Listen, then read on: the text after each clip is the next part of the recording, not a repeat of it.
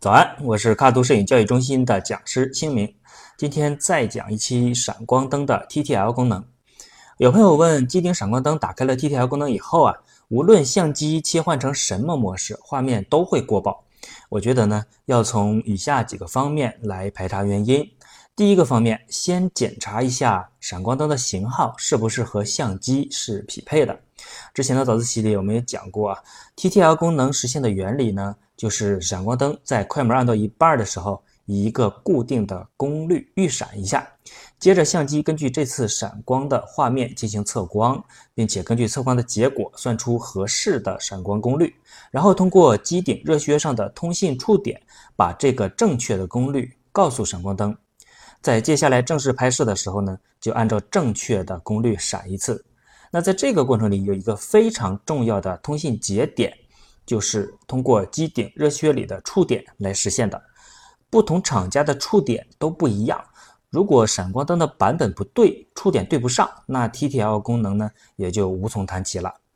接下来可以再检查一下相机的曝光设置。我自己现在都比较容易弄错和忽略的地方，一个是 ISO，一个就是曝光补偿。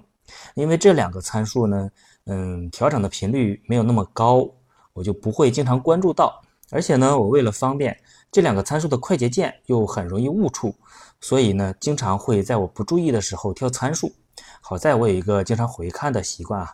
那么检查曝光设置合不合适的方法也很简单，就是把闪光灯关掉，拍一张，看看是不是还过曝或者是接近过曝。是的话呢，把参数调回来一点就可以了。最后呢，可以再检查一下闪光补偿的设置。那这个功能的作用是在相机测算的正常的曝光基础上，再提高或者降低闪光灯的功率，最多也可以补偿到三档曝光。如果不小心调过，忘了调回来，那也很有可能会导致照片过曝。最后呢，我们总结一下今天早自习的内容：如果发现开了闪光灯的 TTL 功能，照片却总是过曝，可以通过三个方面来排查。